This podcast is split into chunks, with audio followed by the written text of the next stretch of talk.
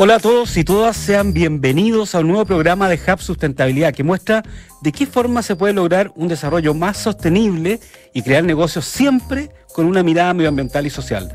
Hub Sustentabilidad es apoyado por Coyahuasi, McDonald's, Aguas Andinas, Sistema B, COPEC, Empresa Cianza, Intervial, EY y WOM, todas entidades comprometidas con una mirada diferente en sus actividades. Como todos los miércoles de ahora en adelante, estaremos viendo algunos casos de cómo se puede producir de manera sostenible. Además, tendremos entrevistas con respecto a un interesante estudio de la Universidad Adolfo Ibáñez y otra entrevista referente al próximo Día de la Tierra. También sabremos de noticias y al final un espacio para entender ciertos términos de este sector que a veces son bastante complicados. Y de esta forma arranca Hub Sustentabilidad en Radio Duna. Más de 150 personas participaron hace unos días en el seminario ESG en Memorias Anuales 2022, organizado por la Escuela de Negocios de la Universidad Adolfo Ibáñez y la consultora Governart.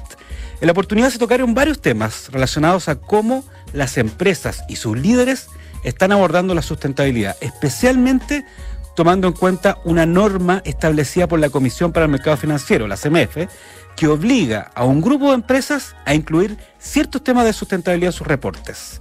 Pero para entender más acerca de esta norma y qué significa, estamos con Magdalena Ninat, directora del Centro de Empresa y Sociedad de la Escuela de Negocios de la UAI y quien fue parte de este encuentro. ¿Cómo está Magdalena? Hola, aquí estoy muy bien. Muchas gracias por la invitación. Gracias a ti por acompañarnos en Hub Sustentabilidad. Magdalena, a ver, antes que nada, ¿nos podría explicar un poco de qué se trata esta norma de la CMF y, cuáles son sus alcances, digamos?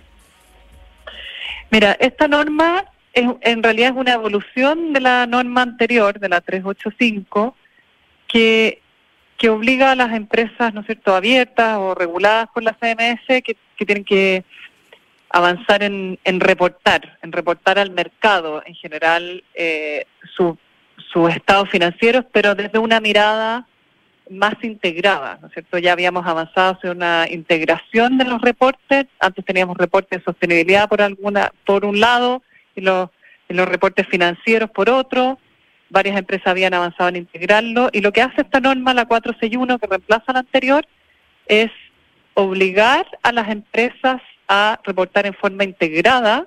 Y no solo decirles tiene que reportar en el fondo todo su su modelo de negocio, su avance en los negocios desde una mirada más 360, sino que también les establece específicamente sobre qué tienen que reportar eh, y es bastante específico. Y lo que es interesante es que además tomó los mejores estándares a nivel internacional, porque tenemos varios estándares que se han ido avanzando en términos de cómo explicar, cómo las empresas tienen que integrar la sostenibilidad en sus modelos de negocio. Tomó todos esos estándares, los bajó a, a, una norma integrada y hizo un proceso de consulta, recibió varias eh, opiniones de, de, los regulados en el fondo y sacó esta norma y esta norma se está aplicando. Ya ya tenemos los primeros reportes integrados porque las un grupo de empresas las de que, que tienen activos por más de 20 millones de UF empezaron ya a reportar, o sea, ya están ahí las memorias de ese grupo de empresas, alrededor de 70 empresas, y ya el próximo año ya es las que tienen un millón de UF activos, o sea, ya entra un grupo bastante mayor. digamos que eh, son las empresas más, más grandes que además eh, eh, están cotizan en la bolsa, ¿no es cierto? Sí, exactamente. Perfecto. Ahora, ahora esta, esta, ya hablamos de, del, reporte integrado, ¿no es cierto?, de varios conceptos, mm. pero ¿cómo esto de alguna forma logra que las empresas tengan una mirada más sostenible y en qué aspecto?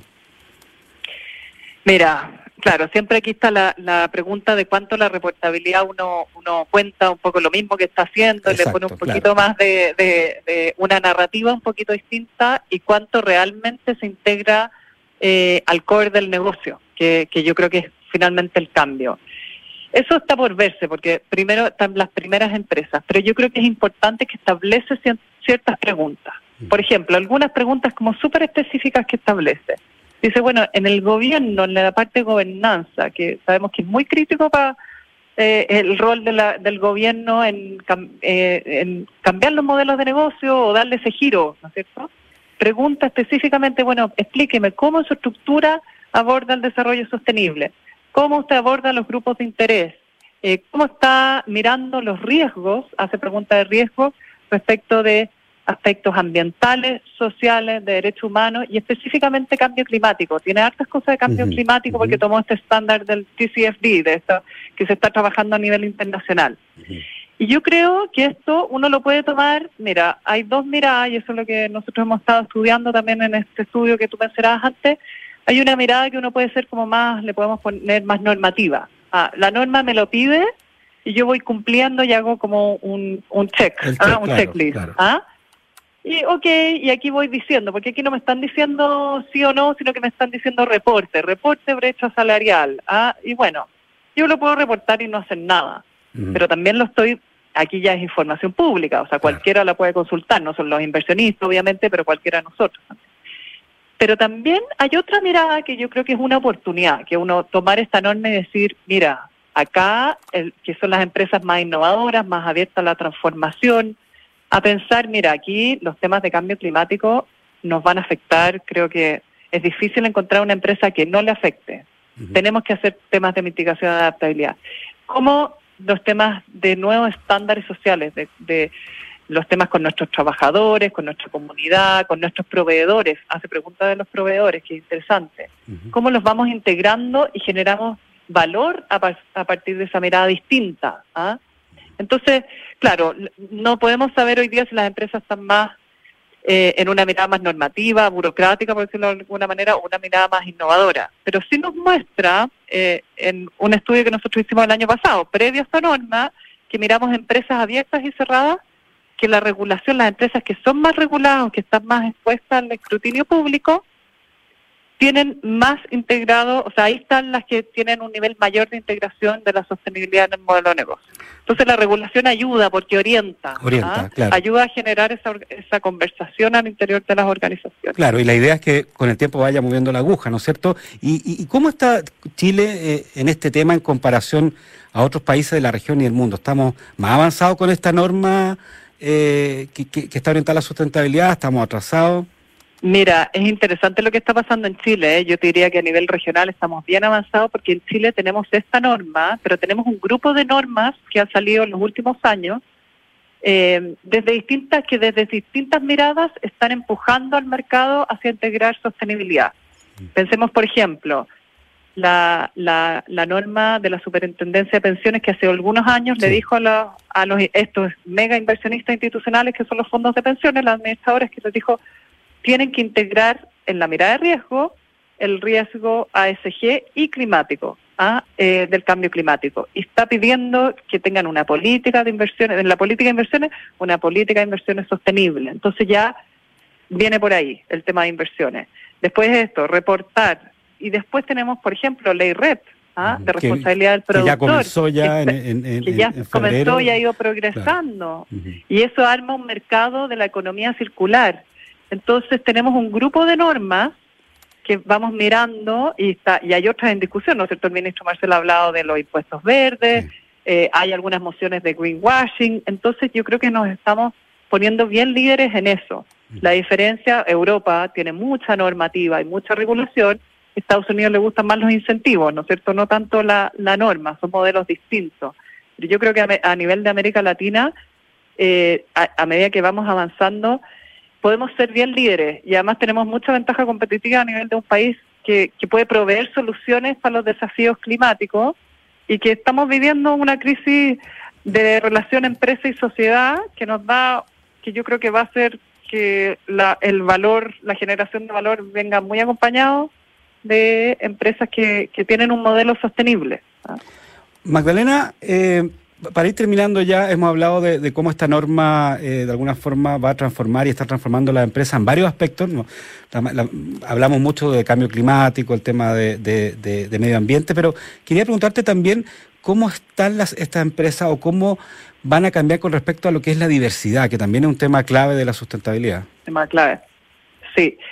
Eh, mira, hasta ahora están reportando, pero los datos que, no, que tenemos, eh, hay un estudio bien interesante respecto de la integración, de cuánto se ha movido la integración de, la, de las mujeres. Somos diversidad, déjame detenerme solo en el tema de equidad de género, que no, sabemos que no es el único en tema de diversidad.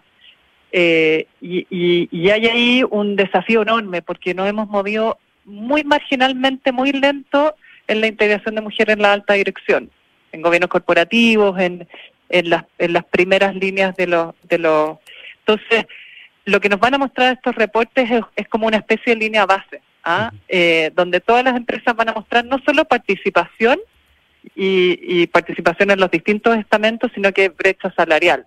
¿ah? Y ahí yo creo que es importante lo que se haga la regulación, pero la regulación al final tiene que venir con convencimiento de que aquí hay un valor que se genera. ¿ah? Y, y, ese convencimiento de la, del valor de la diversidad en las organizaciones, parto por, de, o sea, por tema de equidad de género, pero no es el único, eh, creemos que tenemos que, que, mostrar que aquí la capacidad de, de, tener organizaciones que sean innovadoras, que sepan navegar estas incertidumbres y ver dónde están no solo los riesgos, sino que las oportunidades, eso viene muy de la mano con diversidad e inclusión, con distintas miradas en, en la mesa para crear eh, productos, para llevar adelante proyectos y para tomar decisiones. Eh, así que aquí vamos a tener una línea base interesante para ir mirando cómo evoluciona en el tiempo y también una nueva generación que cree mucho en esto. Entonces la atracción de talento, si queremos atraer a ese talento eh, joven, viene de la mano de una mirada de diversidad e inclusión que, que las empresas tienen que integrarlo. Que hoy día es el DESDE, ¿no es cierto? Exacto. Magdalena Ninat, directora del Centro de Empresa y Sociedad de la Escuela de Negocios de la UAI, muchas gracias por acompañarnos en Hub de Sustentabilidad. Muchas gracias. Que esté muy bien. Chao.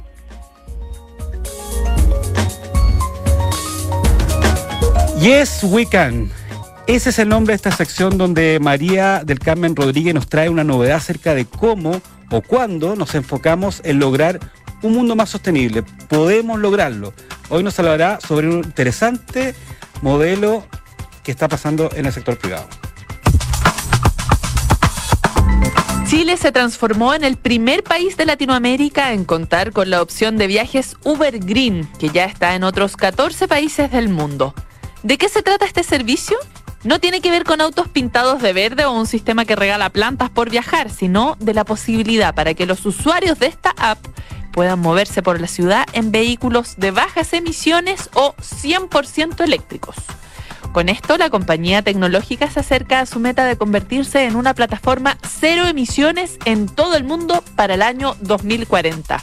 El lanzamiento de esta nueva categoría de viajes fue posible gracias a una serie de alianzas estratégicas de Uber con varias empresas, lo que implicó una inversión conjunta de 25 millones de dólares para impulsar la electromovilidad en Chile.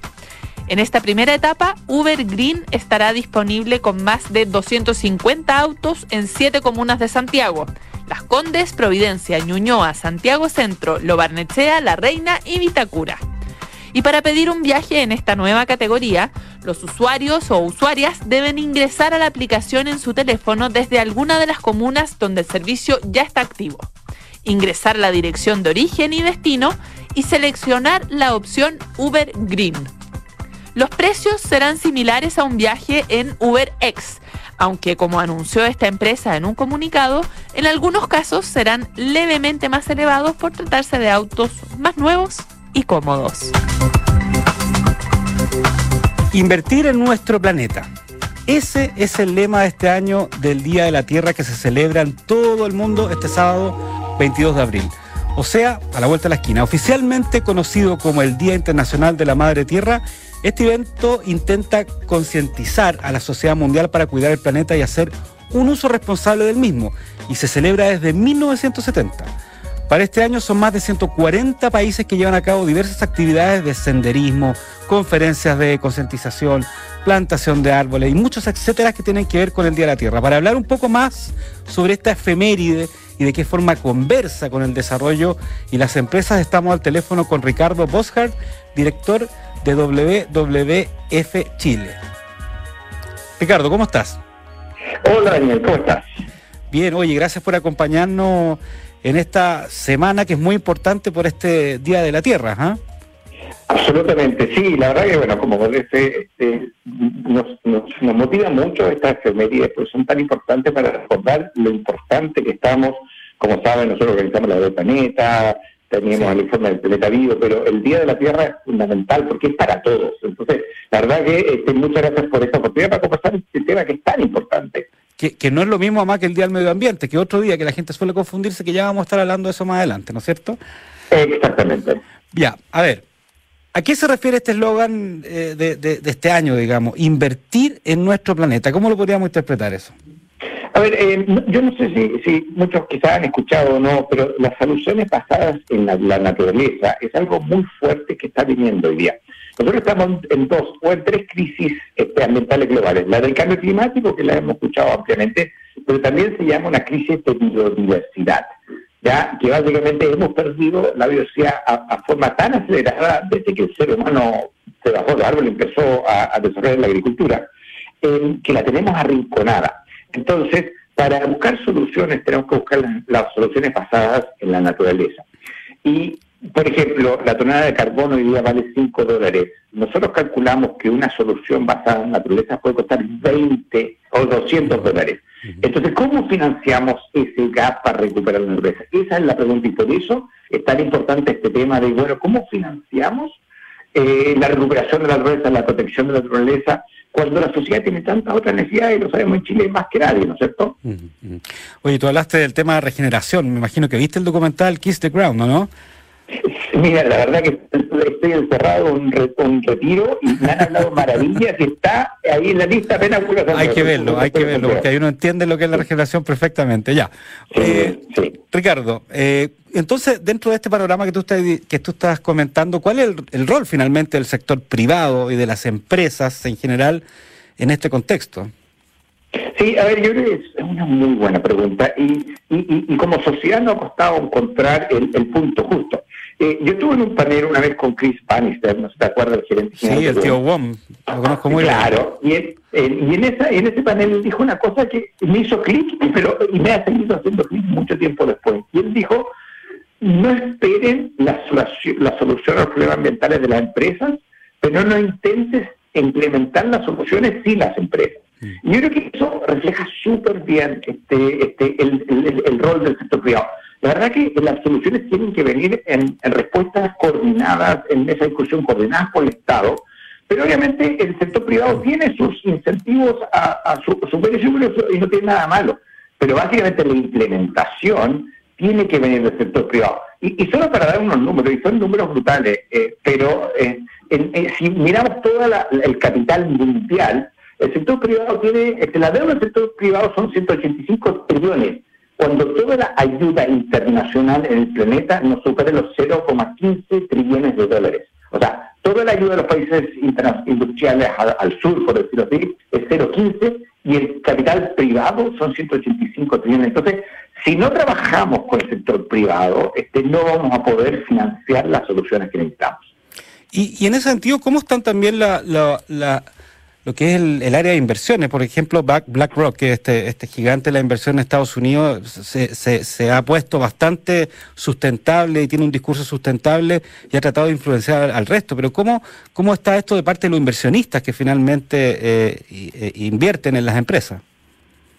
Eh, yo eh, dentro del rol que tengo en el DF siempre tenemos roles globales. Yo fui parte del comité del directorio mundial de finanzas verdes y el avance en compromiso ha sido fenomenal. Me encantan los compromisos, como dice BlackRock, eh, de bancos como Rabobank, no quiero dar nombre, pero la verdad el sector financiero, el, Banco Central de Chile está midiendo mucho más, hay bonos soberanos verdes, hay todo un movimiento súper interesante.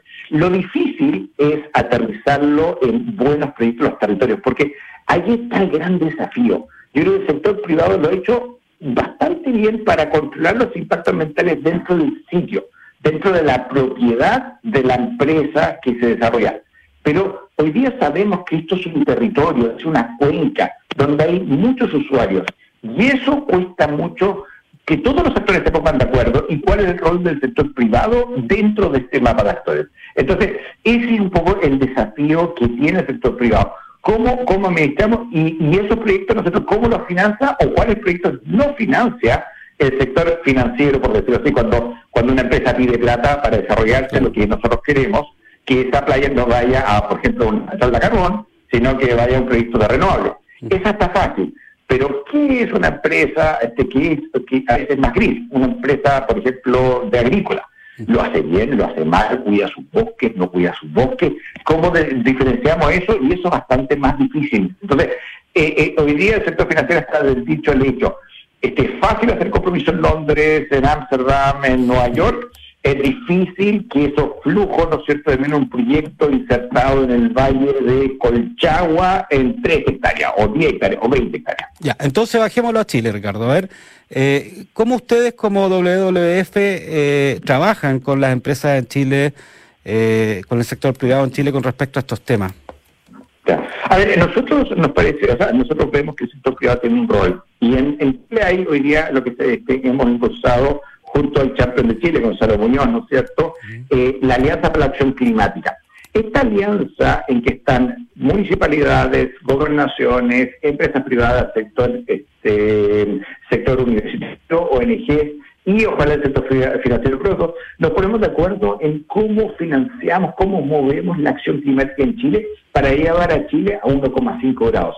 Y ahí el sector privado es fundamental, pero tiene una voz más dentro de un grupo de actores y por eso es tan importante las municipalidades, las gobernaciones, porque ellos están en el territorio. Entonces, ¿cómo financiamos buenos proyectos?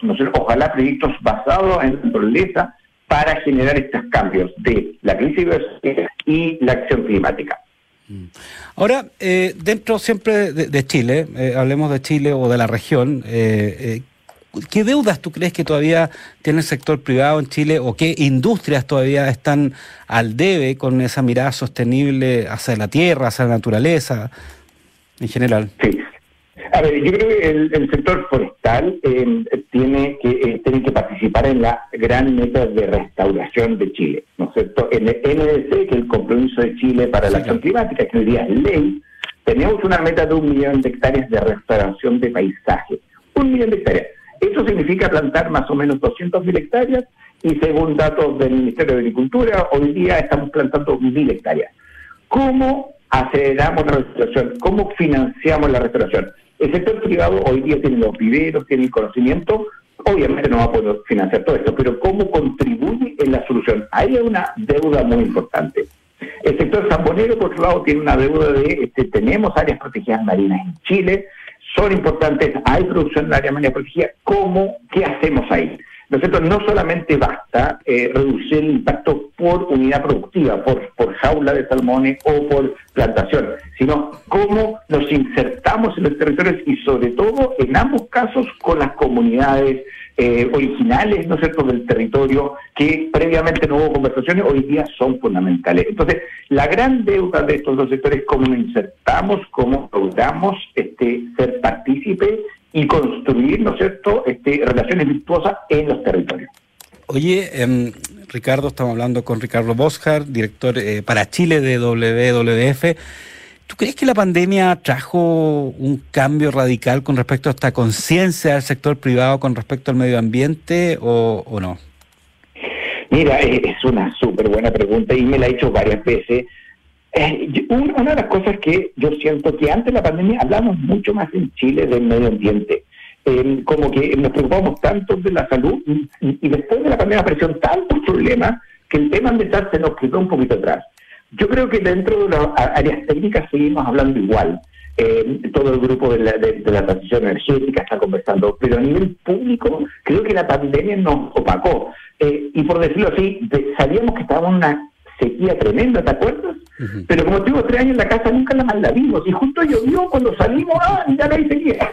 Entonces, a mí me parece que nos jugó un poquito en contra y tenemos que volver como sociedad a poner este tema que en todas las encuestas sale súper alto. Pero en las soluciones no sé si estamos avanzando tanto. Nos falta lluvia, Ricardo, ¿no? Sí, bueno, todo esto hoy día, esta entrevista ayuda, así que muchas gracias ayer, porque creo que tenemos que volver a poner este tema, porque al final, eh, y con esto cierro, este, todos necesitamos el medio ambiente, las empresas necesitan el medio ambiente producir, tenemos que vivir para tener agua, para tener alimento, somos uno. Quizás no olvidamos que dependemos de la naturaleza porque la vemos lejos, pero no, está ahí, necesitamos vivir. Y por eso la misión de es que el ser humano viva en armonía con el planeta, porque sin, sin naturaleza no tenemos ser humano es Ricardo Boscar, director de WWF Chile, eh, hablando un poco de este Día de la Tierra, que el eslogan es invertir en nuestro planeta, y en general de cómo el sector privado eh, aporta con, con, varios granos de arena, creo yo, ¿no es cierto, Ricardo, en esto? Así que muchas gracias por conversar con Hub de Sustentabilidad Duna.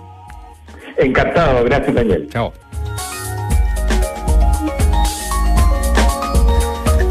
Y en la sección Diccionario Sustentable vamos a conversar sobre un tema que tiene que ver con la ley REP, o la ley de reciclaje, los productos prioritarios. Esta palabra que a lo mejor muchos la han escuchado eh, o la han visto en artículos, pero ¿qué son los productos prioritarios de la ley de reciclaje?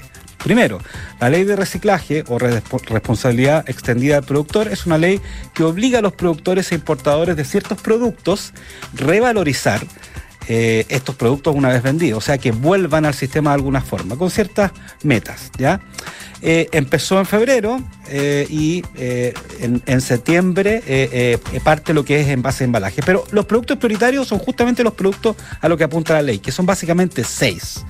Aceites lubricantes, o sea, los aceites de los motores principalmente, neumáticos, envases y embalajes, pilas, artículos eléctricos y electrónicos y baterías. A partir de febrero están listos los neumáticos, tienen que empezar a revalorizarse. En septiembre de este año comienzan envases y embalajes y los otros cuatro productos prioritarios todavía se están poniendo de acuerdo los diferentes sectores para de qué forma se van a abordar y cuándo van a empezar a funcionar. Y de esta forma finalizamos un capítulo de Hub Sustentabilidad, una iniciativa de justamente de Hub Sustentabilidad de Pulso para mostrar cómo el mundo de los negocios tiene una nueva mirada con respecto al desarrollo. Recuerden que nos pueden escuchar todos los miércoles a las 9 de la noche, 21 horas, y luego el programa se repite los domingos a las 10 de la mañana. Chao, hasta el próximo programa.